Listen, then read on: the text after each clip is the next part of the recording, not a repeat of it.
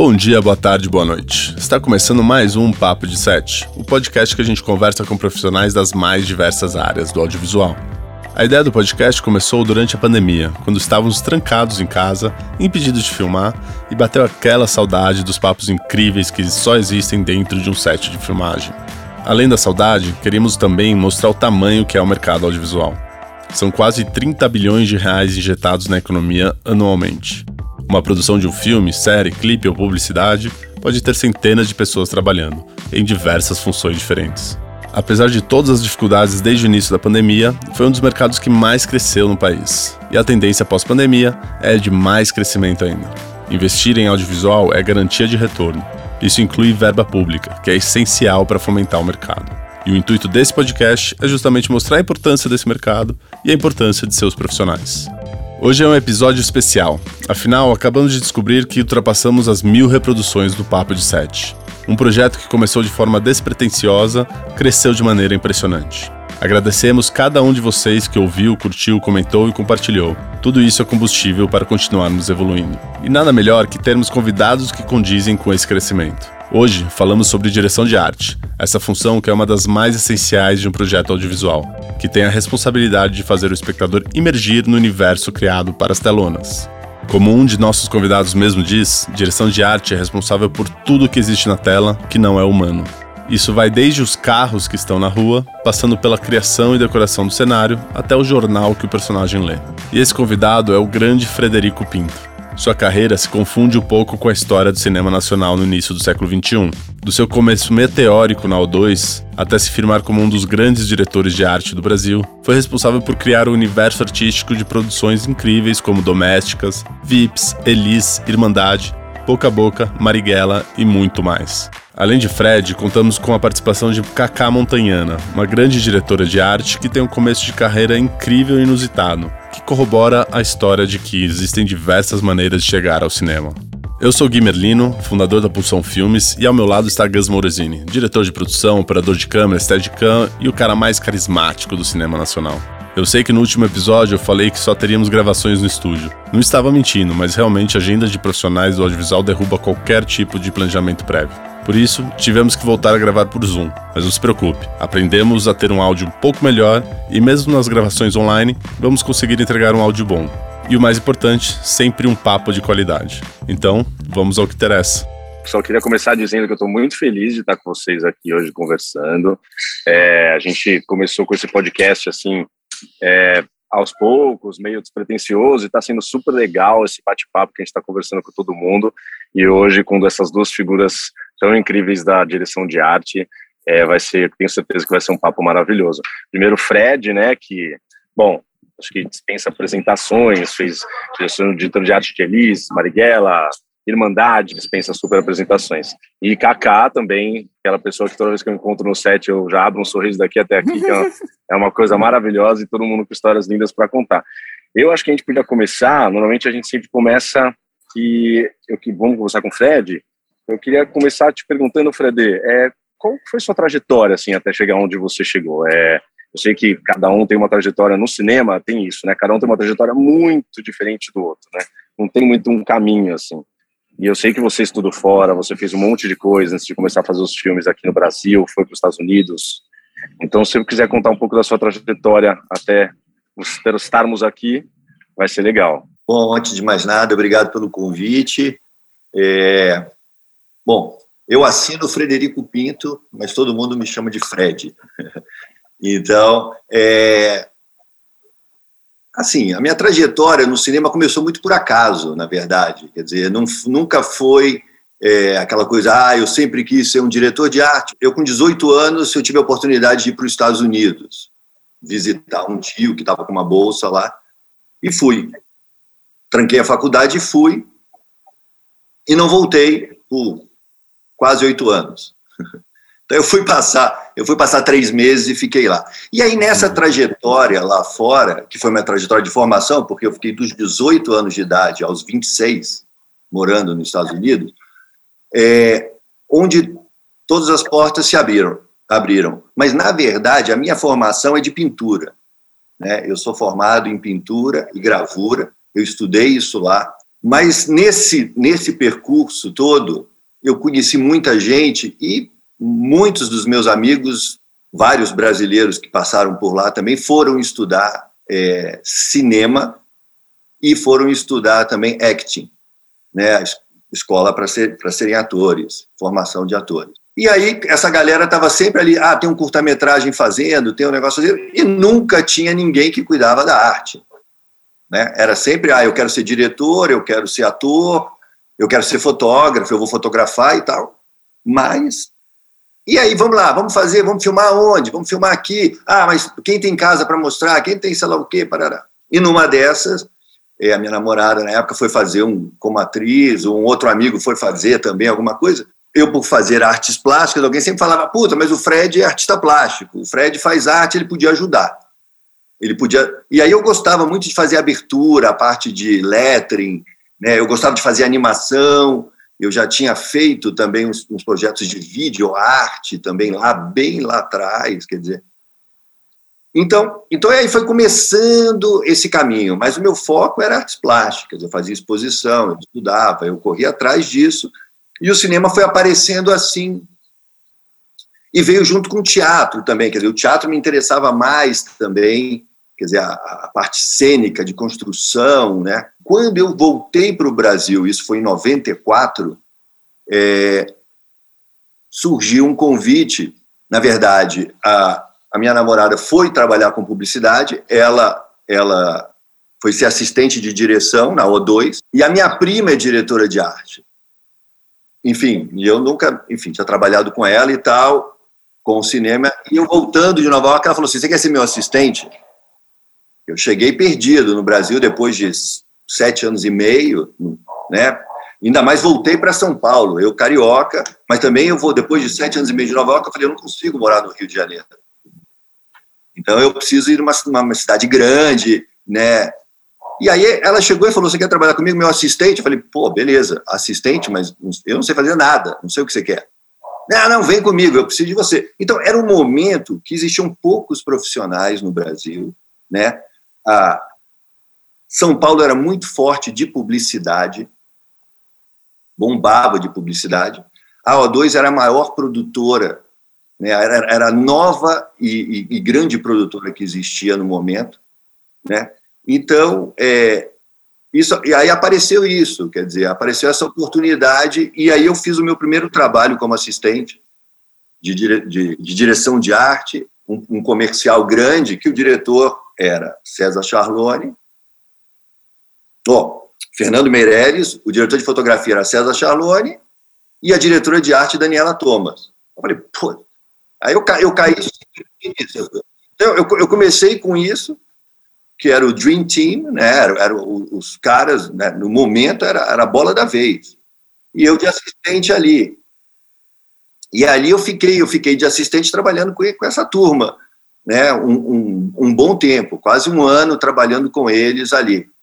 E fascinado, e fascinado ali com, a, com o que era, o que era o cinema, o que era a produção, porque era, era muito farta, era muito rica, é, né?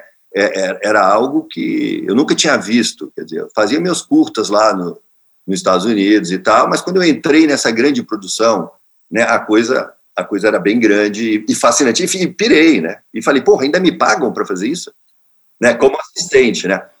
E aí foi depois, e aí a, a promoção foi muito rápido também, né, nessa época, quer dizer, eu, eu trabalhei como assistente para mais duas pessoas muito rápido, muito rápido.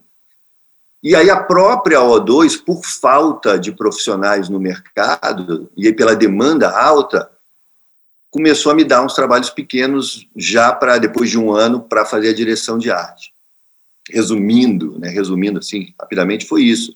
E aí eu comecei a fazer direção de arte publicitária para filmes pequenininhos. E aí o que aconteceu, na verdade, a O2 começou a fez um curta-metragem com o Paulo Morelli, acho que foi o primeiro projeto de ficção ali na O2, saindo da publicidade. E o segundo eu já participei. E o segundo foi um, foi um curta-metragem chamado um dia e logo depois um, o outro, do Nando Olival, que ele dividiu com, com o Renato Rossi, que também era diretor e fotografou. E o Nando me chamou para fazer esse curta, era um curta sem dinheiro, aquela coisa, né, todo, mas, mas com a estrutura da O2. Então a gente pegou tudo lá, não gastou nada, e ele se passava 80, 90% dentro de uma borracharia. E aí a gente só precisava ir para o exterior e, e, e a filmar. E aí achamos uma borracharia que falou: bom, vamos reproduzir, tipo, essa. Não dava para filmar, era perto da estrada, era muito barulhento, vamos fazer no estúdio. E reconstruímos essa, essa borracharia. E eu fiz, esse foi meu primeiro curta. Esse foi meu primeiro curta. E, e resumindo também, ele foi para o Festival de Brasília e ganhou a melhor direção de arte.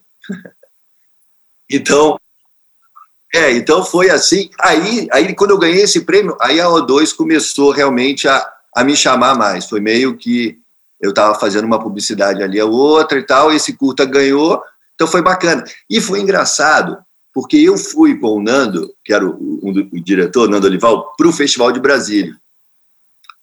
E a gente ficou até o, o dia da premiação, véspera, e fomos embora.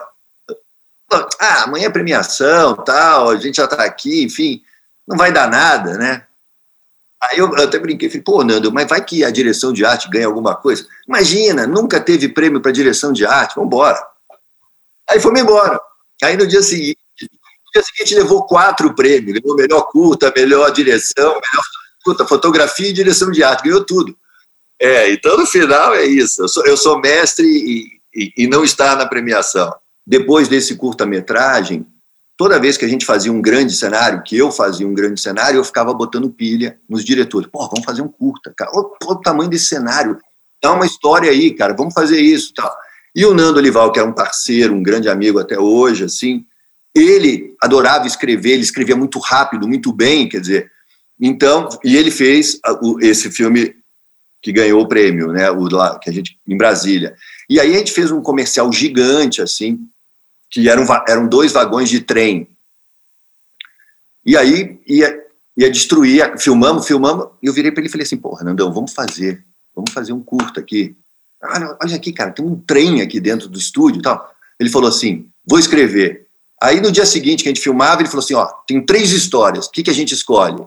Aí a gente olhou, olhou, olhou, ah, essa aqui é mais legal, beleza, vamos fazer essa. Aí o Fernando Meirelles soube do projeto e falou assim: peraí, eu também quero fazer. Eu quero, eu quero dirigir esse comer. Então, espera aí, eu não posso amanhã. Aí seguramos mais quatro dias para rodar. Aí, aí rodou esse curta com o Fernando e o Nando co-dirigindo, que chama No Meio Passa um Trem. E aí foi de novo para Brasília, foi para. Aí ganhou tudo. Aí o Fernando ficou desesperado e falou assim: puta, que vergonha, cara, não, não dá para fazer curta-metragem. É cheio de estudante lá, uma galera, porra, com dinheiro de incentivo, aí a gente entra com todos os equipamentos publicitários que tem, é quase é vergonhoso a gente. Então, não se faz mais curta, vamos fazer um longa. É. E aí a gente fez o Domésticas, que foi o primeiro projeto, assim, o, foi o primeiro longa do Fernando com o Nando Olival junto, eles co-dirigiram. Que foi, eu acho que lançou em 2001, mas acho que a gente filmou em 70, é, 99 para 2000. E aí os dois e os dois co-dirigiram. E aí foi esse foi o primeiro longa que também a gente fez tipo na raça. Foi, foi uma coisa totalmente atípica, né? E aí na época o César Charlone não podia fazer, ou não quis fazer, e aí o Fernando e o Nando falaram, pô, temos que chamar alguém para nos né, mostrar como realmente faz um longa, né? A gente nunca fez um longa. E aí foi convidado Lauro Escorel para fazer, fotógrafo. Então, assim, e aí o Lauro chegou, e o Lauro, porra, vinha de Babem, de carreira internacional, né? Então o Lauro foi o, o cara que botou a gente nos trilhos, porque senão a gente ficava desvirtuando, né? Então, quando a gente falava alguma coisa, ele falava: não, não, pá, pá, é, não, calma, não é assim, pá, é, ó, é por aqui. Não, não, não, isso é bagunça. Não, não, a minha equipe é assim, assim, assim. Né? E eu, e eu ali no primeiro longa, né? Também sem, sem noção nenhuma. Então a gente fez, a gente fez esse projeto de uma maneira é, é bem inusitada, assim, porque é, ou, ou, ou, não convencional. Mas foi uma experiência incrível, maravilhosa. Tipo assim, aprendi muito com o Lauro. Foi uma, sabe, né, vendo ele trabalhar. E a equipe também, a equipe do Lauro, né, é, tanto o Gaffer e, e os maquinistas e tal, a equipe, né, os, os, assistentes todos hoje são os maiores maquinistas que estão no mercado. Quer dizer, então, foi uma formação de uma equipe, de um grupo, que hoje é, é incrível. Assim. Então, foi um, bom aprendizado. Isso. Eu fiquei um tempo, cara. Eu fiquei um tempo, só, aí acabou esse projeto, aí fui chamado para fazer umas outras coisinhas assim, mas sabe, não dava. Eu entrei numa empreitada familiar com vários filhos. E aí não dava para não dava para para fazer projetos com pouca grana, sem grana, é, ou ficar fora. Então, a, e a publicidade era o momento que aí eu decolei na publicidade com força total, quer dizer. E numa época que a publicidade também era pagava-se muito bem, muito bem, auge, né? Nos anos 90, é. Orçamentos abertos. Aliás, você participou com certeza acho que dessa fase, né, de orçamentos abertos na publicidade. Eu fico imaginando, porque para mim é uma coisa muito surreal, né? Hoje em dia a gente trabalhando na publicidade como é hoje, tudo contadinho, as pessoas tudo em cima do dinheiro. Eu, eu fico pensando como seria trabalhar na época de orçamentos abertos, deve ser um sonho, né? É, eu, eu, não, eu não peguei. O, o orçamento aberto me falavam antes, assim, quando eu, eu, tinha acabado de entrar, mas, mas tinha um orçamento considerável e, e, e, bacana. O que existia muito de incrível era que o, liber, o, o, diretor e a produtora tinha muita liberdade criativa. Na verdade, assim, eu peguei o final, assim, o diretor tinha muita liberdade, a produtora tinha muita liberdade.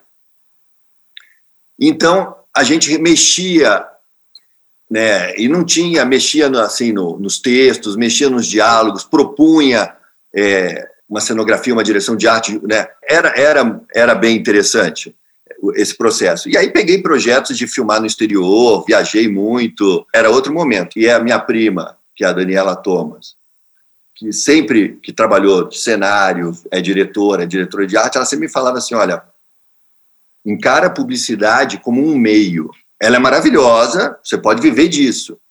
A opção é tua. Mas usa isso como um meio para você alcançar o que você quer. Né? Ela, vai te dar, ela vai te dar condições, ela vai te dar bagagem, ela vai te dar experiência, ela vai te ensinar muito. Né? E aí você vê o que você quer com isso. E aí realmente eu entendi o que ela quis dizer. Quer dizer, então, para mim, ela me deu um, um estofo, a, a, publicidade, ela me deu um jogo de cintura e, e uma, e uma maturidade para isso. Né? Qual é a função da direção de arte? Né? é criar e construir uma atmosfera. Então, o que, o que é o mais. Né, como surge o cinema? Surge do roteiro, de uma ideia, do roteiro, uhum. né? E, e, a partir disso, né, chama-se quem vai contar essa história, que é o diretor, e o diretor ele vai montar a equipe dele. Né? É cinema, ele precisa de um fotógrafo que vai fotografar, e ele precisa de um diretor de arte, que exatamente, para mim, nada mais é, quer dizer, eu tenho uma brincadeira o que é a direção de arte? A direção de arte é tudo que você vê na tela do cinema que não é o ser humano. Muito bom. Só isso. Você tirou o ser humano dali, tudo aquilo é direção de arte. Tudo, tudo. Então, para mim, é, é, maravilhoso. Né? E aí, como eu venho de uma formação de artes plásticas e de pintura, né, a, eu, a, a direção de arte, para mim, é uma pintura. É uma composição né, que eu trabalho com formas, cores e luz. Quer dizer, então, é, é o meu trabalho é complementar a fotografia. É, é, né? Eu forneço uhum. um desenho de luz e uma ideia de luz, e aí sim, o fotógrafo, quando está no projeto, a gente discute e conceitua junto. Mas a minha função dentro de uma produção, quer dizer, é, é você já entregar isso, né? é você entregar esse conceito, né? desde desde a da, da paleta de cor, né? A paleta de cor são os tons de cores que você quer, né? Para quem não sabe, né? A gente entra no projeto, tem a história, a gente entende, a gente lê, né? E já começa a visualizar, como um livro, como todo mundo faz, né? Fascinante. Você entra num universo que não existe e aí você começa a pensar nisso.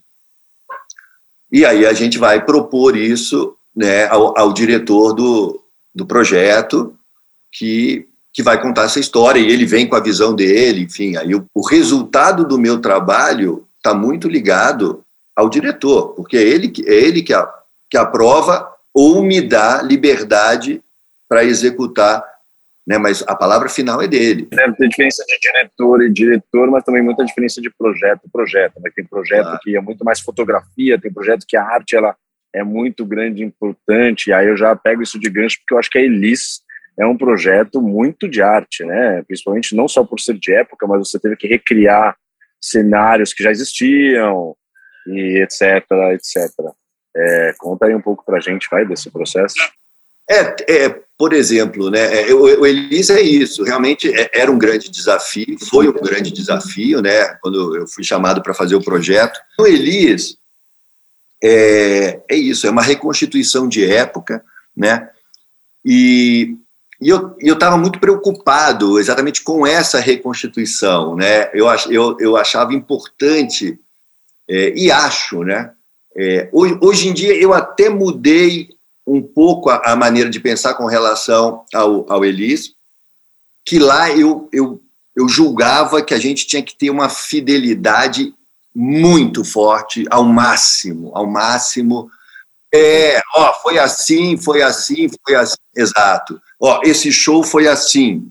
E a gente tentou reproduzir, quer dizer, o, o que a gente tinha, porque aí sim, numa produção como Elis, né, a gente começa, a gente recebe o roteiro, né, o roteiro já foi feito em cima de uma pesquisa e de um material que para ajudar os roteiristas a desenvolver o roteiro, ou em cima de uma biografia, ou em cima de uma série de entrevistas.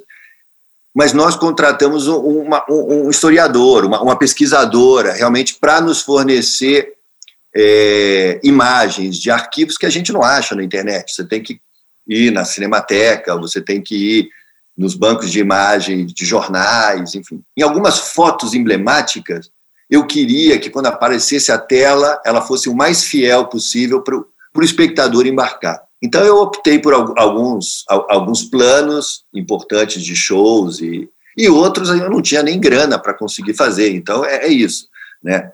Acho que o, o trabalho muito também, o que diferencia o trabalho de direção de arte do Brasil do norte-americano é a presença de um production designer, que o production designer está acima do diretor de arte. Então, no Brasil, nós não temos o production designer, nós temos o diretor de arte.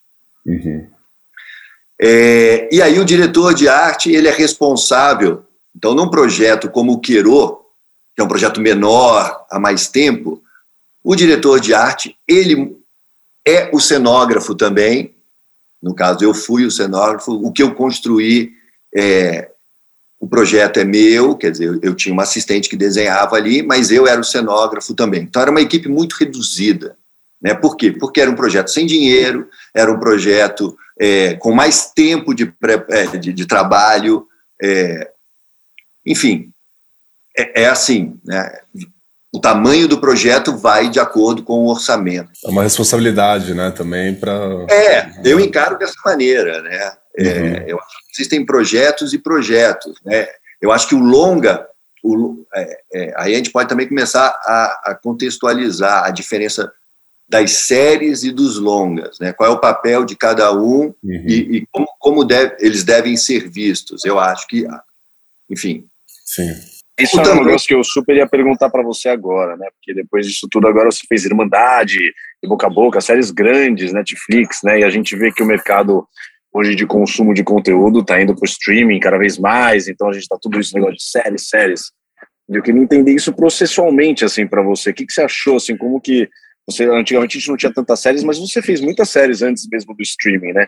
E eu entender esse, esse processo, que você acha, como é que é trabalhar agora para o canal de streaming, se muda muito processualmente a diferença de um longa e de uma série, como que funciona isso? Na verdade, a gente a gente está vivendo, a gente está vivendo atualmente né, é, essa entrada do streaming no Brasil, é, ela veio para salvar a nossa indústria, né, no momento em que a gente vive com um governo federal onde desmantelou não só a cultura como a educação, né, e, e se não existisse os streamings, nós teríamos muita gente desempregada, né, eles entraram com uma força e uma necessidade deles também. Dizer, então, eu, eu acho interessante porque a gente forma mais profissionais, né? há, há uma demanda de trabalho grande, mas é, é, mas é um conceito diferente. Quer dizer, o, o cinema, um Elis, um Querô, um Domésticas, um Vips. O Vips teve uma outra mudança, mas que, que já tem mais a ver porque era uma grana que vinha de fora também. Mas o streaming é, é você acaba tendo um cliente. É quase uma publicidade ficcional, né? Voltamos à publicidade, quer dizer, é, é, você tem uma liberdade artística, mas você tem um cliente, né? É, você responde a, a um cliente que ele vai dar o ok ou não, que ele vai interferir no seu casting, que ele vai questionar opções artísticas, né? Eu nunca tive nenhum problema conceitual com arte ou, ou, dificuldade, mas é isso, eu tenho que fazer uma mega apresentação, né? O que para mim também é óbvio. PPM ali que você tem que fazer, né, antes de filmar. Exatamente, tem uma PPM. Agora, o que a gente só tem que, que deixar claro que é importante ter uma preparação, né? Então a gente precisa ter uma preparação para exatamente visitar todas as locações, criar esses moods e projetos e essa apresentação toda para eles olharem e falarem: ah, bacana, esse caminho funciona. Agora, para a gente fazer isso, demora. Então, Mas é para isso. nós leigos, para entender essa maior diferença entre o production design e o art director, na minha, na minha ingênua concepção, o art director é o cara que fazia um pouco do conceito, de criação e tal, e o production designer ficava mais atrelado ao orçamento, à logística e tal, ou não nada a ver com isso? Então, na verdade, o production designer ele está atrelado a criar esse universo e ser responsável a criar o um universo visual. Então, né, abaixo dele está o diretor de arte, o cenógrafo, né, a, até mesmo a figurinista, né, o, o make-up artist, o maquiador. Quer dizer, toda, toda a, a base da arte está subordinada ao production design. Só que o production design, qual é a função dele? É simplesmente é, é produzir de acordo com o orçamento que ele tem, ele é responsável pelo orçamento, né? Então ele, ele vai criar de acordo com isso, e, e ele cria todo o visual. Então eu, eu vou fazer o concept de cada lugar, de cada momento, de cada etapa, passo isso para o meu diretor de arte. O meu diretor de arte toca o vai, dia a dia. Ele vai viabilizar isso. Aí ele vai, aí ele vai pegar esse projeto e ele vai fazer uhum. o desenho técnico dele, e, e, aí ele é o responsável pelo orçamento, a partir dali, da construção, do aderecista, do produtor de objeto, papapá, papapá, papapá. Por quê? Porque eu estou sempre um passo à frente dele. Uhum. Ele está entregando que vai ser filmado e eu já estou preparando o, ou próximos episódios. Nos Estados Unidos, filma-se os episódios cronologicamente. Aqui a é. gente não faz. Aqui a gente filma pelas locações. Uhum. É por quê? Então, quem não entende, o que é cronologicamente pelas locações? É isso. Episódio 1, o protagonista está na casa dele, depois ele vai para o barzinho, depois ele vai para o escritório, depois ele vai para sei lá o quê. Esse é o episódio 1. Aí o episódio 2, não tem a casa dele, mas no episódio 3 tem a casa dele. Aqui no Brasil, então a gente filma tudo que tem casa, a gente vai para casa e filma tudo. O episódio Depende do episódio. Tudo que tem essa casa a gente vai filmar em uma semana. Muda a roupa, envelhece, faz o diabo a quatro e tal. Nos Estados Unidos, não. É, no conceito americanizado, não. Episódio 1. Um. Então eu filmei a casa agora, acabei o episódio 1. Um. Fecha a casa toda, filmamos o episódio 2, e no, aí daqui a um mês eu volto para aquela casa, que é outro diretor, enfim, e retomamos a sequência. Então, por que isso? Porque os produtores já querem ir montando os episódios à medida que acaba totalmente. Hum. Desse jeito a gente não faz isso. De, do jeito que a gente faz no Brasil, a gente vai filmando e aí o montador vai lá montando as coisas com buraco negro, porque não tem. Puta, eu não tenho essa cena ainda, não tenho essa cena ainda, não tenho essa cena ainda, não tenho. Aí você faz um quebra-cabeça. Então, o produtor executivo, o cara da grana ou o estúdio, ele só vai ver isso no final do projeto. E desse jeito, o produtor ele já olha você está filmando há um mês, ele já fala: caralho, o episódio 1 um tá bom. Beleza, vamos seguir que é esse o caminho. Ou, Ou ele muda fala. isso aqui, muda aquilo. Exatamente. Ele fala: ó, oh, essa cena da casa ficou ruim. A gente já tem, a, a gente ainda tem a casa roda essa e essa ceninha a mais. Entendi, então, refaz, é, é né? Agora, isso é muito mais caro. Uma coisa que é, que é fundamental, quer dizer, são duas coisas fundamentais que a gente não tem no Brasil, que eu acho que a gente tem que né, é começar a ter e mostrar que é importante, né, principalmente nessas séries novas, que é a presença de um cara no, departamento de objeto, que chama Prop Master, e o produtor de veículos.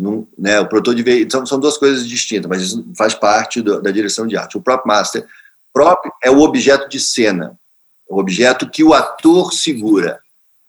Tudo que os atores segurarem e interagem numa filmagem é muito específico. E hoje em dia a nossa equipe, que a gente tem um produtor de objeto que decora a casa, que produz os objetos, que faz tudo isso, ele é responsável por isso também. Uhum. Nesse desenho americanizado, são, de, são subdivisões de um departamento, mas com pessoas com força, não é um subordinado ao outro, mas são chefes de departamentos importantes. Quer dizer, então você tem você tem o, o, set decorator, que é o produtor de objeto, que é o cara que decora o set, traz o sofá, traz a cortina, monta a casa, desenha, faz a vivência, coloca chave, coloca cartinha, papel, parará.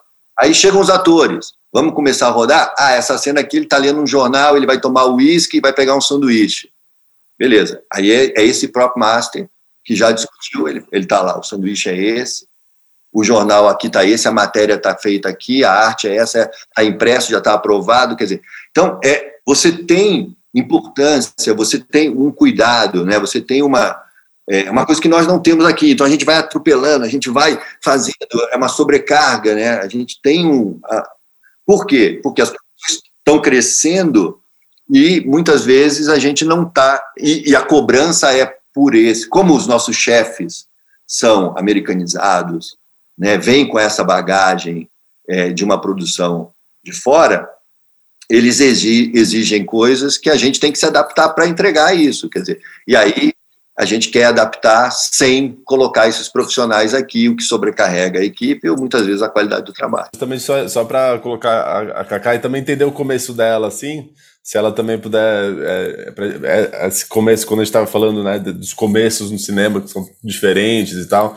você vê é muito interessante, né, que é, o Fred, sem querer, né, foi, foi caindo e entrou no, no cinema.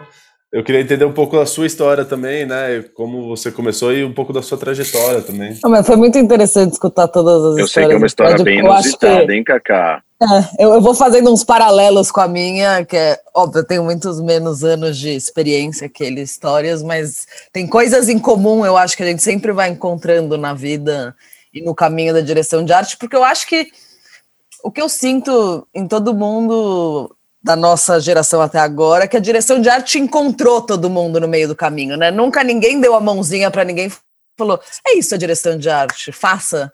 E, e, foi uma decisão assim: ah, é isso, isso, isso. Mesmo eu, eu estudei cinema, né? Então vou contar um pouquinho para trás agora. Eu Comecei primeiro fazendo um estágio na Sentimental quando eu tinha uns 18 anos, assim. Eu fui lá e falei: Oi, gente, tudo bem? Quero aprender, gosto. Eles falaram: Bom, vem aí. Foram muito legais comigo.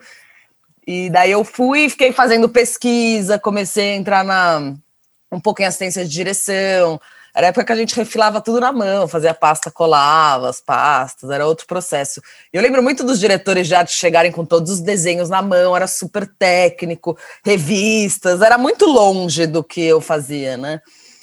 É, e eu amava escrever, assim, minha vida inteira foi muito lúdica nesse lugar de contadora de histórias. Então, quando eu fui fazer cinema, eu fui fazer em Buenos Aires, na Argentina, decidi fazer lá. E daí eu escolhi uma faculdade que chama Universidade del Cine, que é uma fundação, porque o reitor, depois assim de dele ter sido presidente do INCA, que é o Instituto de Cinema lá e tudo, ele decidiu que ele queria abrir uma produtora ou uma faculdade de cinema. Ele decidiu misturar as duas e fez uma faculdade que também era produtora. Então tinha muito estúdio, tinha equipamento, eles davam essa possibilidade de você filmar o tempo inteiro se você quisesse. Uhum, bem, na, na, prática. prática Mas daí eu fui estudar direção lá, né? Porque eu falei, ah, eu quero direção, quero escrever, eu tinha muito isso em mim.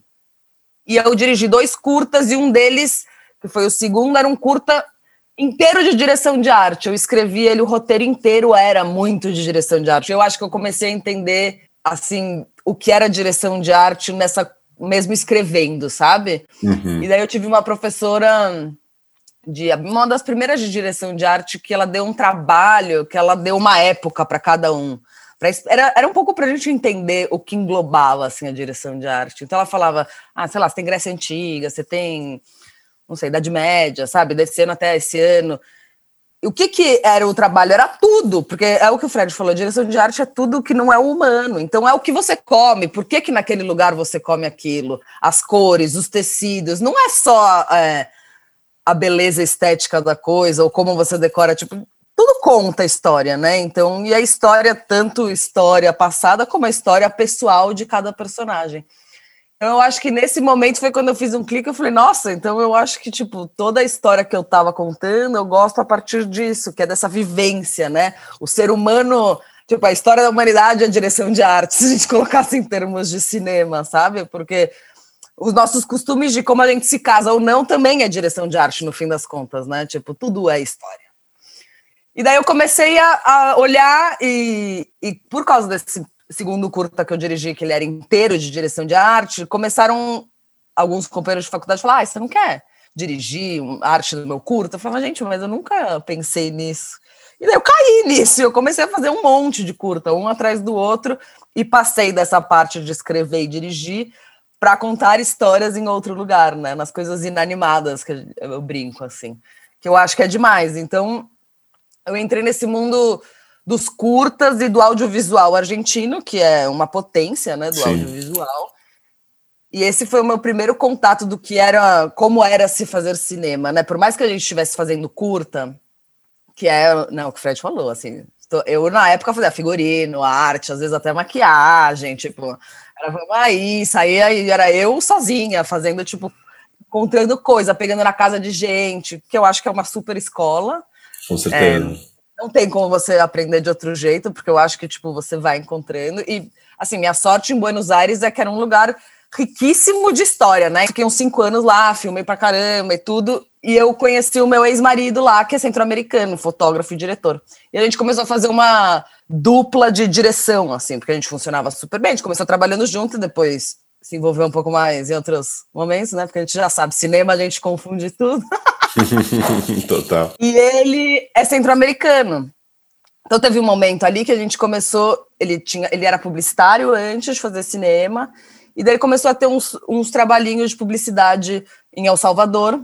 E daí ele falou: ai meu, vamos, a gente vai, fica um mês, faz negócio, volta. E eles começaram a contratar a gente para ir voltar as produtoras lá. E daí a gente começou a ir voltar, a gente fazia El Salvador, Buenos Aires, fazia um pouquinho, seis meses em Buenos Aires, ficava um mês lá, fazia dois jobs, voltava.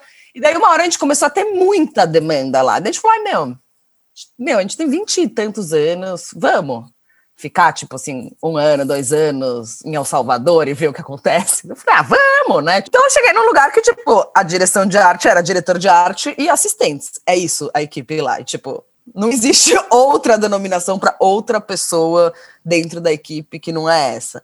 Então eu fui uhum. tentando organizar um pouco, mas você vai tendo que se adaptar ao que é o país, né? Então, tipo, os orçamentos eram outros, eu fazia muita coisa, eu saía muito pra rua, mas como eu vinha muito do curta do cinema na Argentina, eu tinha um pouco dessa, sabe? Então eu eu fui fazendo muita coisa, mas é isso, a gente foi tentando estruturar dentro de nós mesmos, entendendo como fazer funcionar melhor porque era um monte de gente com muita vontade, mas zero experiência. Tipo, ninguém tinha experiência de cinema lá.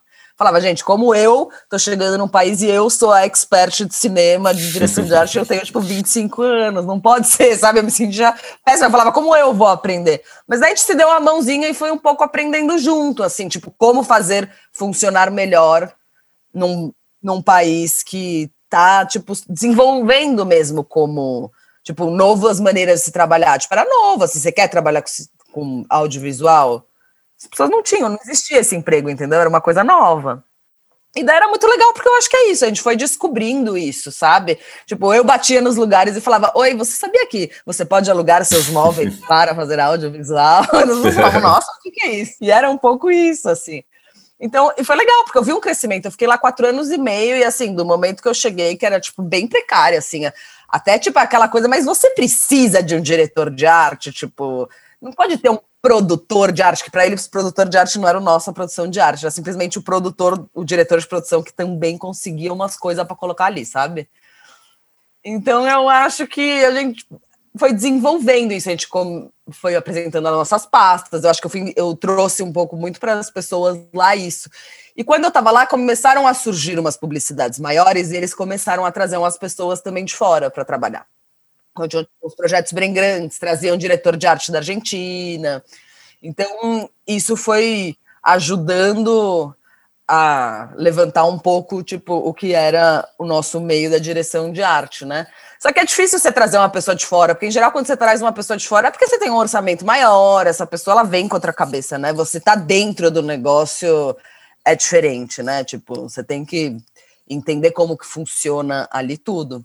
E foi muito interessante. E o legal da América Central é que é tudo muito perto, né? Então, El Salvador é um país que você chega de ponta a ponta em três horas. Então, a gente filmava na montanha e na praia no mesmo dia.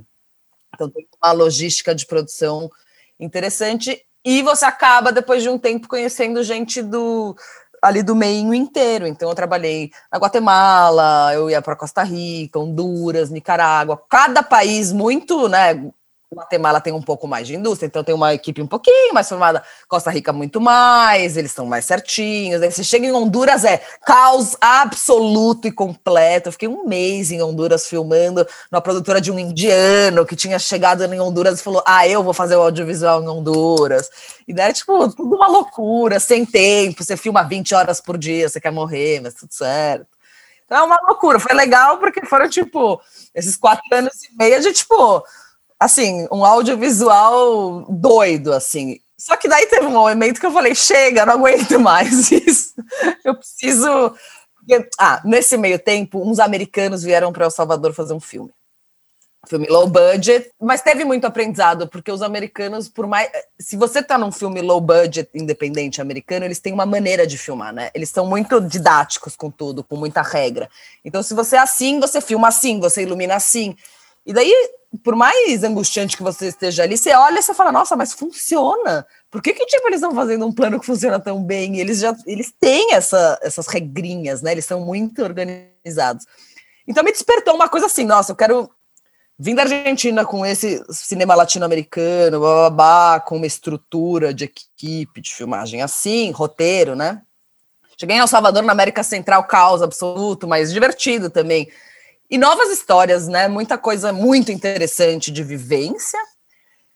Para chegar nesse longa coisas americanos que virou tipo isso ali no meio. Daí eu falei, meu, eu acho que eu quero aprender um pouco mais agora no lugar tipo indústria, indústria, como funciona uma equipe grande, assim, tipo. E daí eu falei, vou fazer algum curso de production design no Canadá.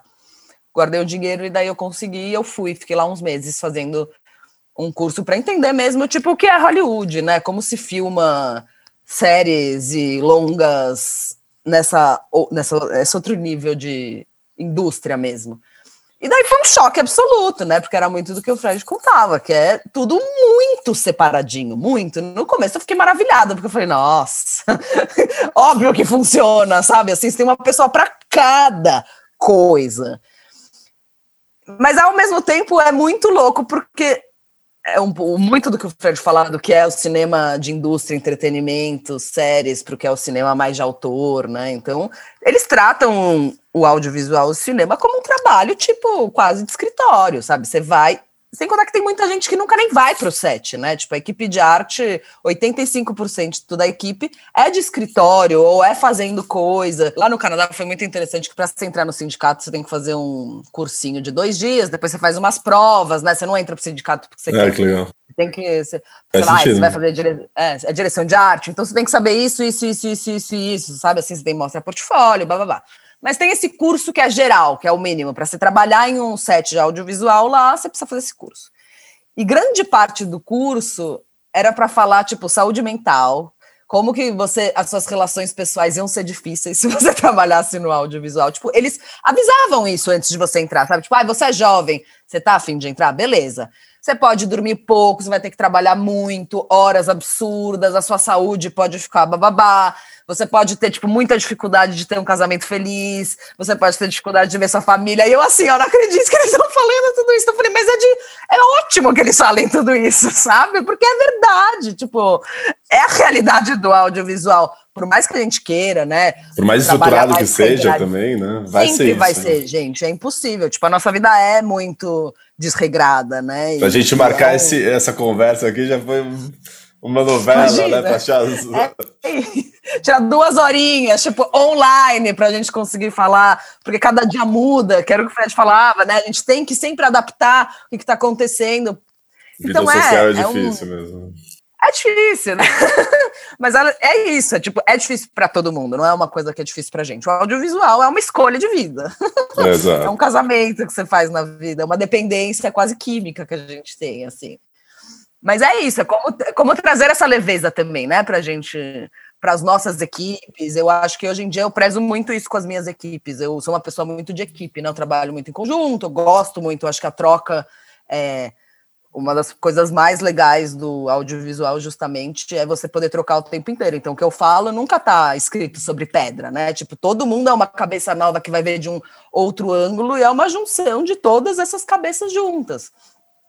Então é uma conversa que eu tenho porque eu prezo muito pela equipe, pelas horas. A gente lida como cabeça de equipe com as nossas equipes, com saúde mental da galera também, além da nossa, sabe? Uhum. Assim, tem gente que tipo vem com pânico um dia, vem com ansiedade porque o nosso trabalho e o nosso mundo hoje em dia gera muitas coisas. Então, o cinema também é gerir, e a direção de arte, e todas as é, equipes, é uma gerir pessoas, né? E que eu acho que é super importante. Ainda eu trabalho muito em publicidade aqui, né? E a publicidade, ela ainda tem um problema muito grande com os horários, com essa coisa de entrega.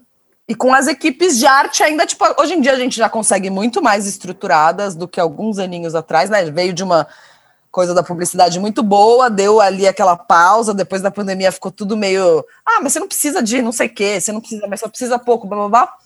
E agora tá voltando um pouco. Batalho muito, uhum. principalmente na publicidade, né? Que ainda não tem esse controle, que é um pouco diferente, que eu acho que justamente o streaming vai ajudar a gente a tomar, a colocar um pouco mais de regra desde cima para baixo, sabe? Uhum. Tem coisas bem interessantes que a gente falou, né? Acho que a gente falou é, de filmes de época. Mas eu, eu queria entrar um pouco agora para falar de Marighella, é, Fred, porque a gente ainda tem, né? Tudo bem, já faz quase faz mais de 60 anos, né? Que, não, faz quase 60 anos que começou, né? Essa, essa ditadura, e isso ainda está muito presente no nosso imaginário. E a gente tem muitos filmes que, que retratam disso. E você também falou, Fred, de, de props de é, veículos, né, próprios é, específicos, assim. Eu queria entender agora um pouco como foi isso é, em Marighella, como que primeiro como que você entrou no projeto, né? Tipo, eu, eu vi algumas entrevistas suas falando que você também teve um processo ativo de, de entrar no projeto, né?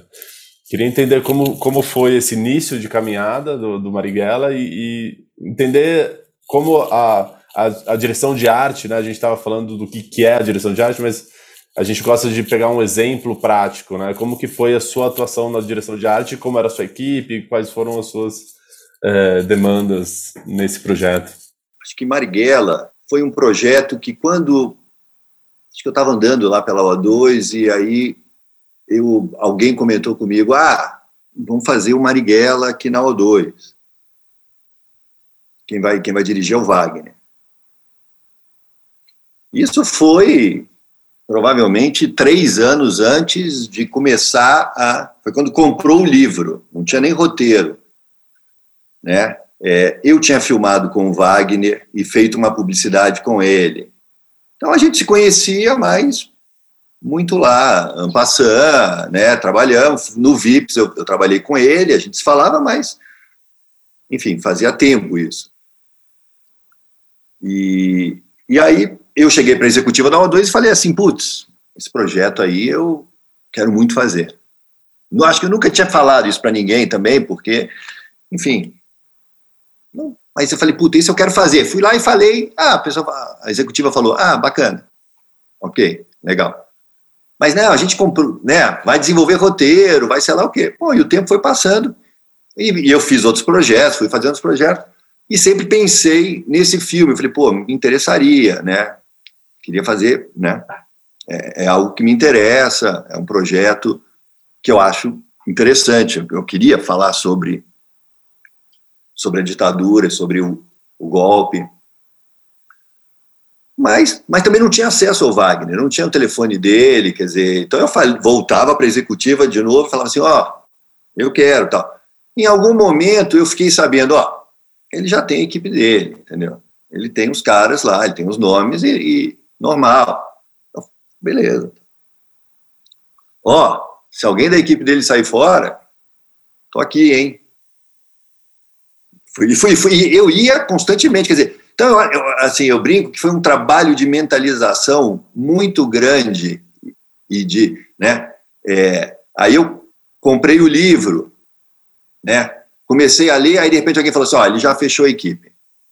Eu peguei o livro, falei, ah, não vou mais nem ler esse livro também. Falei, ah, né, eu quero fazer esse projeto, mas, mas não era nem, eu não quero ler o livro, mas era um livrão grande e eu estava com outros projetos também, mas eu estava ali focado naquilo. Aí uma hora que você tem dois roteiros para ler, três, quatro, cinco. Enfim, ele já definiu, ó, vai ser fulaninho que vai fazer o projeto dele. O projeto parou por alguma questão, parou novamente, retomou de novo, e aí alguma coisa não funcionou ali, que eles voltaram a me ligar e falaram, olha, como é que você está? A gente gostaria que você assumisse o projeto dessa vez. E aí, faltava uma semana para acabar o meu projeto, e eu, de novo, eu estava na África do Sul, e aí eu, porra, eu chorava de emoção. Eu chorava, falava, não acredito, vai rolar, vai rolar, vai rolar, vai rolar. E aí entrei no projeto, e fechei o projeto. Então, assim, foram quase cinco anos, muito desejo, né? Era um projeto super importante, era um projeto também com um orçamento muito apertado, por incrível que pareça, porque ele era longo. Uhum. Era o primeiro longa do, do Wagner também. O Wagner é uma pessoa fenomenal, incrível, generosa ao extremo, né? E como se diz, uma flexibilidade como ele nunca dirigiu, quer dizer, então ele imaginava, ele já tinha participado de várias produções então, ao longo disso, ele sabia né, o que ele gostava dos filmes que ele fez, o que, que ele gosta de cinema, qual é o cinema que ele gosta, o que é uhum. que ele uhum. quer contar. Quer dizer. Então, então ele era muito, e, e, a gente criou essa família muito, muito forte. Quer dizer, então o fotógrafo é um parceiro, que foi o Adriano Tegido, que fez o Elis comigo também, que fez o Irmandade comigo também, quer dizer, é, que, que no Uruguai também filmou, é o presidente também comigo. Então é, é, muito importante também você ter um parceiro, né? Você ter um, um, diretor de fotografia que você admira e que admira o seu, o seu trabalho e que é parceiro e que fala a mesma língua, né? Então isso um complementa o outro. Né? E, e o Marighella foi também um, um projeto que eu consegui estar presente no set de filmagem 98% das diárias que também isso é uma outra questão também que a gente, que, que em projetos de série, é o, o, production design, ele não fica no set. Ele abre o set e vai embora. E, e fica alguém no set tocando, porque é, é uma máquina muito grande. É, é vários sets por dia, você está preparando outro e você está conceituando para frente. Então, o Marighella, é, a gente teve um período para contar uma história, reconstituir uma história, né? que é de, de 64 e termina em 69. Quer dizer, essa história a gente tem que contar cinco anos.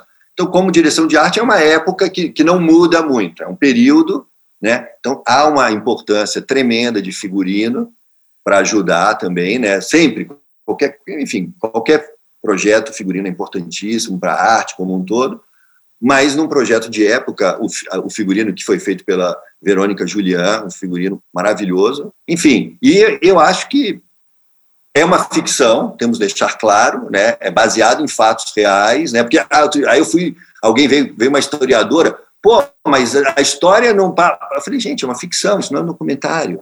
É, é, é, é a visão, é a visão do diretor baseado no, em fatos reais. Quer dizer, então a gente tem que entender que cinema é isso.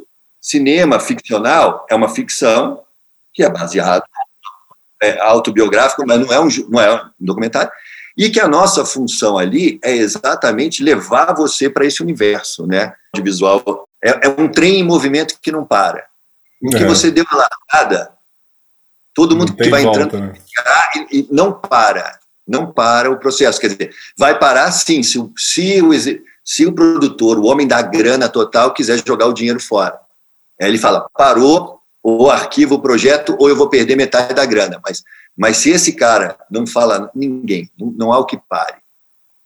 e é uma pare. coisa então, tão simples que as pessoas acham que não entendem, né? Uma mudança de uma pessoa, do protagonista, ele muda tudo, né? Muda tudo em termos é. de maquiagem, em termos de figurino, em termos de Exato. fotografia, né?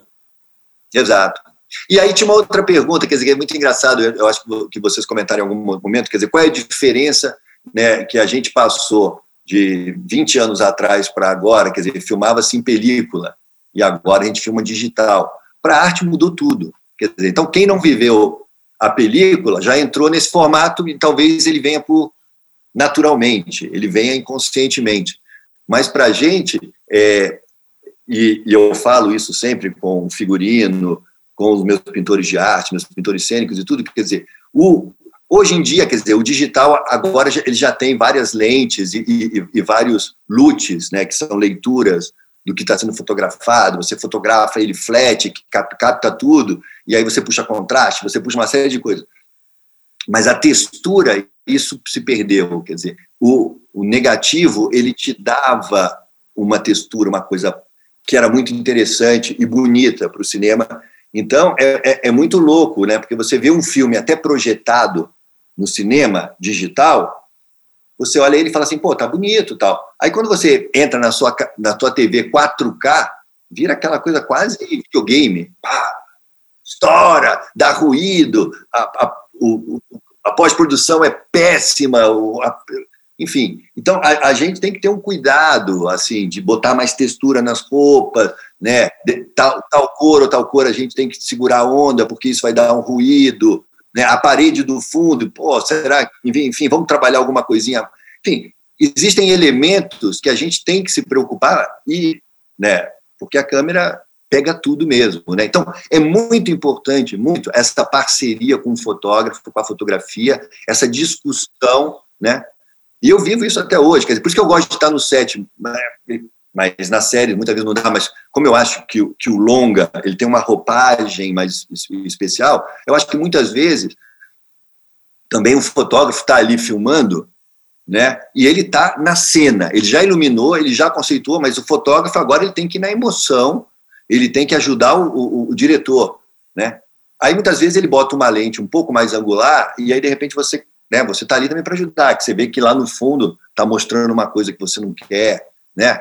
A, a gente está ali olhando tudo, a gente olha o quadro e a gente fala, beleza. Né? No Marighella tem uma cena lá que rolou, uma, foi um dia que eu não fui no set, e aí, quando eu fui ver o dia seguinte nos dailies lá, eu olhei e falei assim, caraca, bicho, vocês rodaram aquela cena, tinha um pano de chão, totalmente no canto de quadro. Pelo menos não era um copo de Starbucks, né? É, é, exatamente. É, esse tipo de coisa. Enfim, tinha um balde lá. Ah, tá, tudo bem, enfim, aí fechou o quadro, cortou porque não precisava, enfim. Então tem coisas assim que. e outras coisas mais importantes, né? Por isso, num, num, num projeto de série, num projeto de, de, de época, né, datado, né? Então é, é, importante. A gente, eu, eu gosto muito de estar presente, porque eu acho que a gente sempre agrega, mas nem sempre é possível, né? E é muito legal isso de você falar da parceria de direção de arte e fotografia, porque é muito importante, né? Uma coisa que às vezes as pessoas vão fazendo num paralelo e conversam um pouco, mas é uma coisa em comum ali. Não, tem gente que não ainda no começo, sabe? Mas é a parceria. Se os dois têm uma linguagem juntas, estão dividindo os desenhos juntos, você vai fazer o filme ficar maravilhoso, né? É uma porque é isso, a lente faz diferença para o que, que a gente vai colocar. Sabe, a decisão estética de um fotógrafo faz diferença para a gente, como a nossa também faz para um fotógrafo. Claro, temperatura, claro. né? Se vai ser uma luz mais dura, uma luz mais suave, que tipo de textura a gente vai colocar, qual que é o tecido que a gente vai colocar, ele vai sugar um pouco mais da luz ou ele vai refletir um pouco mais. É uma conversa constante, né? E uma coisa que para mim também acho super importante são a parte do enquadramento mesmo, né? Tem gente que fala, ah, direção de arte não, não olha o enquadramento. Gente, faz parte, o enquadramento, a gente sabe enquadrar também, sabe? A gente faz parte, a narração e a arte, o olhar da arte vai além do que só está imóvel ali no fundo, né? Tem um, a parte de enquadrar e como contar essa história com que a gente também colocou em conjunto, né? Uma, é um conjunto mesmo. A nossa história, né? Que é um grande problema no nosso país é que a gente não trabalha a memória. E o cinema se trabalha a memória, né? É isso, é isso. Não é um documentário, não é uma reportagem, mas se trabalha a memória de maneira ficção. O Marighella vai ficar de um jeito incrível, né? Porque ele traz uma memória que para as pessoas não existe. E é uma memória recente.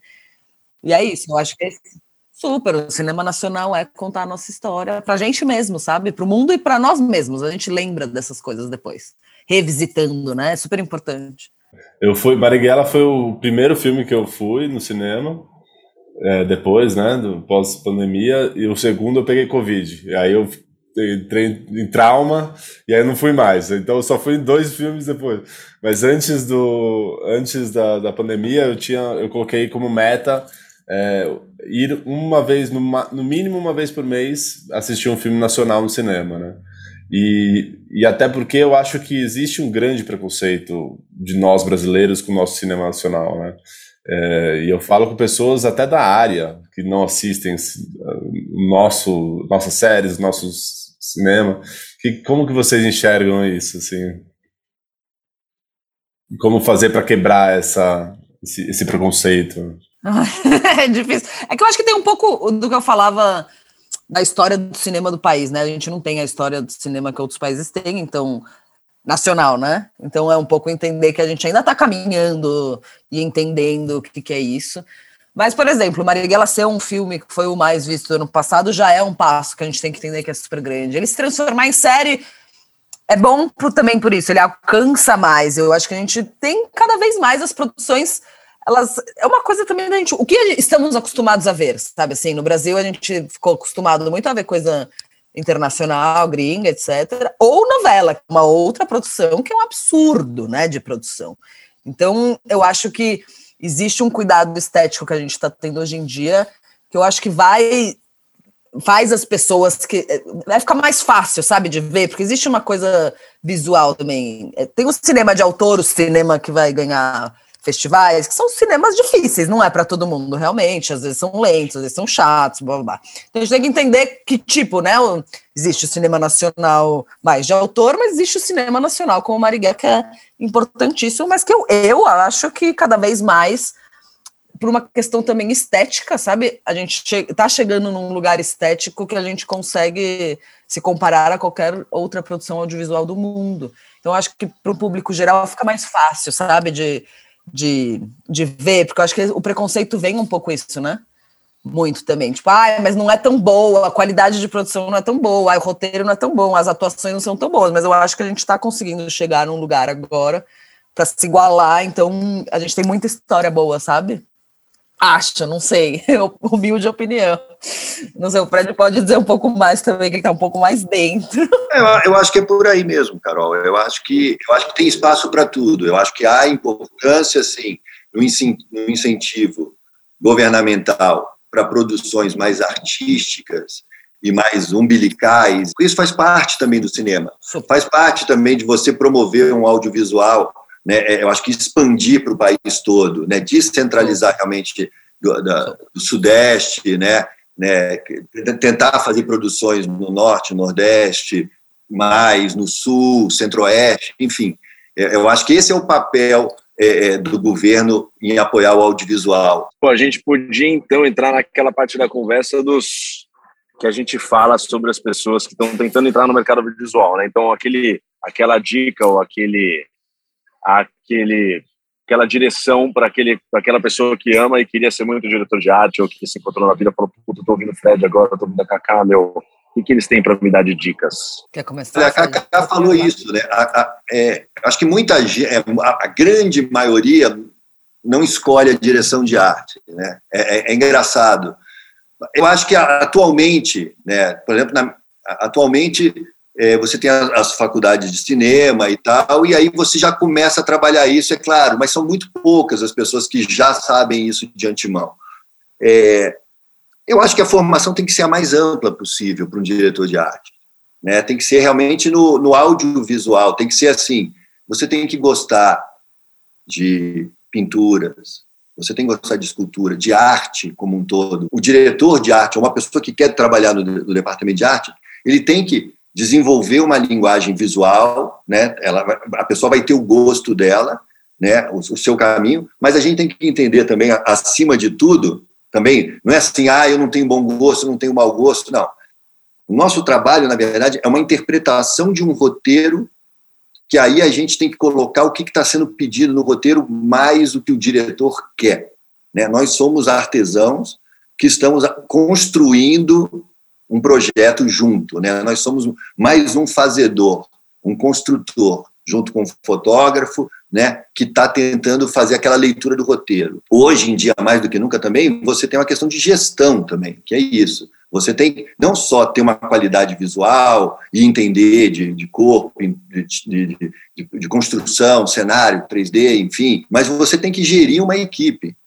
Né? Então você tem que administrar, você tem que lidar com o produtor executivo que que está botando dinheiro ali, que aí você tem que passar ali para conversar com o diretor de produção, pedir aquilo, né? Agora esse cara tem que ter paixão, primeiro pelo cinema e dois por contar uma história. Então se você entra nisso, você, você tem que ter essa paixão, porque isso, né? A gente não, né? É fantástico o sindicato lá no Canadá falar isso, né? A sua vida familiar vai, vai ser comprometida, a sua vida amorosa vai ser comprometida, muitas vezes a sua, a sua saúde mental vai ser comprometida, né?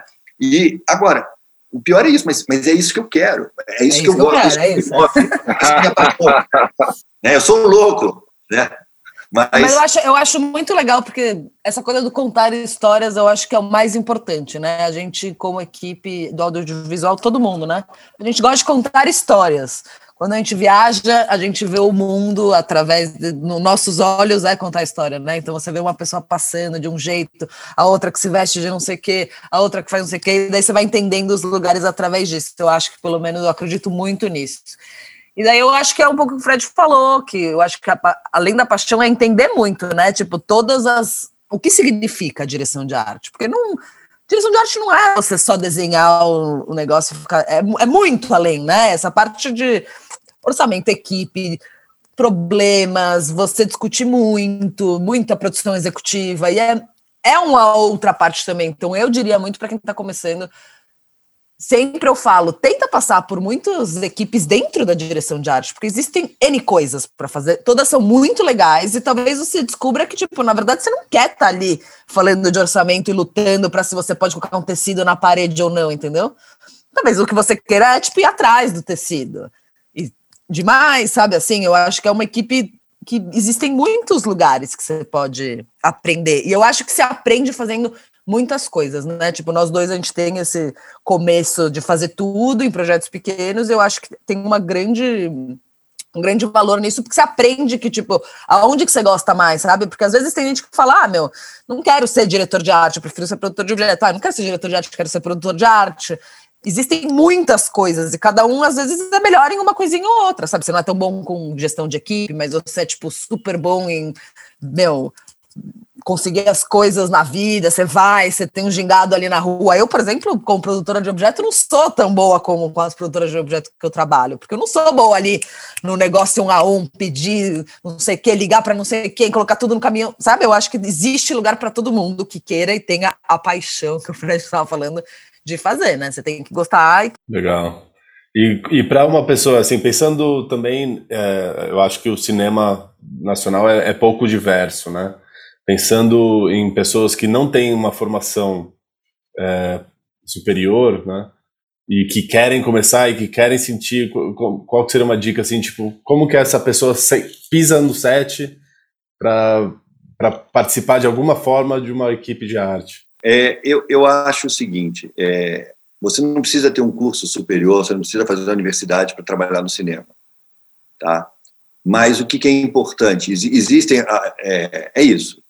Se você quer, você, né, por exemplo, outro dia teve uma produção que o, o rapaz do o menino do, do, vídeo assiste, ele falou assim, cara, eu quero mesmo trabalhar na arte. Eu falei, opa, é mesmo? Ele falou assim: é, eu já fiz uns cursos de artes gráficas, eu faço um monte de coisa, eu tenho trabalho, sei lá o quê, sei lá o quê, e aí? Falei, não, bacana, tá, vamos, vamos conversar. Então, assim, o cara começou por um lugar que, por acaso, ele começou ali, mas ele viu ali dentro que aquilo ele gosta de fazer, ele quer fazer.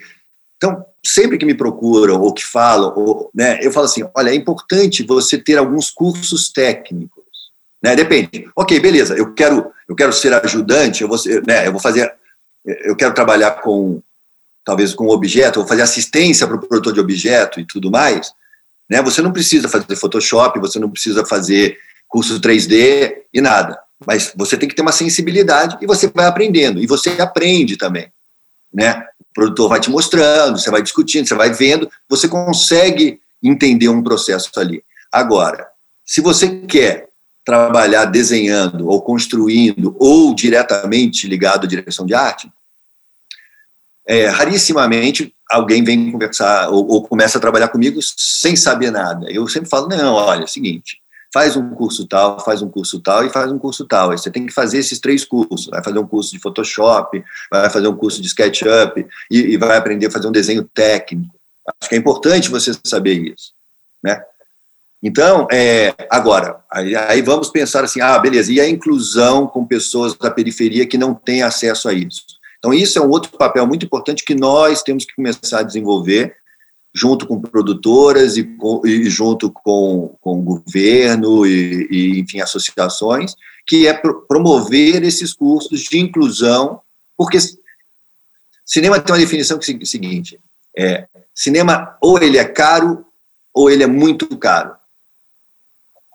O muito caro, ele acontece quando você tenta economizar. perfeito, perfeito. Então, assim, o, o, cinema é muito caro. O cinema é muito caro, e, inclusive, até para um pessoal na tua equipe. Qualquer um, uma, né, todo mundo tem que ter um laptop hoje. Todo mundo tem que ter um, um, um celular para tirar foto e mandar na hora. Tem que ter um 3G, sei lá o quê. Quer dizer, é caro, gente. Né? Como é que eu vou fazer uma inclusão social? Porra, se a pessoa não tem esse equipamento. Então, assim, isso é uma questão que, que os streaming têm, alguns têm ajudado, as produtoras têm que fazer, a gente tem que fazer um movimento desse, quer dizer, é um conjunto junto com o executivo. Ó, oh, beleza, Fred, você tem essa equipe sua aqui agora, então você vai ter um segundo assistente. Então, se você quiser, você bote uma pessoa né, é, para fazer essa inclusão. Você fala, pô, bacana, eu vou botar. Só que eu vou ter que trabalhar três vezes mais com a minha equipe, porque eu vou estar formando essa pessoa no momento em que eu estou com necessidade de uma pessoa mais com mais experiência. Então, acho que a questão toda é a gente entrar num acordo. Vamos trazer essa pessoa dividindo as responsabilidades. Vocês contratam uma pessoa que não estava no seu orçamento, a gente assume essa pessoa também e ela vai ser formada e é importante a nossa equipe. É quase um, uma, uma cota, né? A gente tem que ter isso com uma certa vontade, porque assim a gente vai formando essa, essa galera e tem pessoas muito é, é, é, inteligentes, com potenciais, que, que realmente a questão financeira atrapalha nessa, nessa chegada, né, nessa inclusão aí. Mas, mas outras começam pior ainda. Ah, beleza, eu não quero fazer um trabalho braçal, mas eu já tive gente que começou como ajudante, aí começou a ganhar um dinheirinho, e aí com esse dinheirinho consegui, investiu nele mesmo, nela mesmo, e aí chegou. É, mas eu acho que a gente tem que romper esse, esses momentos, a gente tem que ter um incentivo maior aí. Eu fico todo dia pensando nisso e, é, e tem que começar a parar de pensar e botar realmente em prática. Kaká, Fred, esse papo com vocês foi sensacional. Foi uma aula para todos nós. Eu só posso agradecer. Muito, muito obrigado. Imagina, obrigado a você. Obrigado bom te rever. Guilherme, valeu mesmo pelo convite. Gente, foi, foi muito abraço. bom as histórias do Fred. É, eu agradeço muito vocês também. Eu ficaria aqui assim a tarde inteira, fazer, gravar oito horas, né? A gente faz episódios aí, faz uma série ah. só das conversas aqui, porque realmente é muito, muito conteúdo, muito conteúdo. Mas foi incrível. Obrigado, Fred. Obrigado, Cacá, pelo, por estarem Obrigada aqui. Obrigada a vocês, meninos. Muito gratidão. Obrigadaço. Beijo grande. Tem que ir. Valeu. Beijo. Até mais, pessoal. Tchau, tchau. É isso aí, galera. Mais um papo de alto nível. Uma honra conversar com profissionais tão competentes. No próximo episódio, vamos falar sobre operação de câmera, mais especificamente dos magos que carregam 30 quilos nas costas para fazer planos sequências super estáveis. Estamos falando sobre Steadicam. A conversa tá muito legal. Então fiquem ligados. Sigam o podcast na plataforma de sua preferência e também arroba Pulsão Filmes no Instagram para não perder os próximos lançamentos. É isso aí, valeu!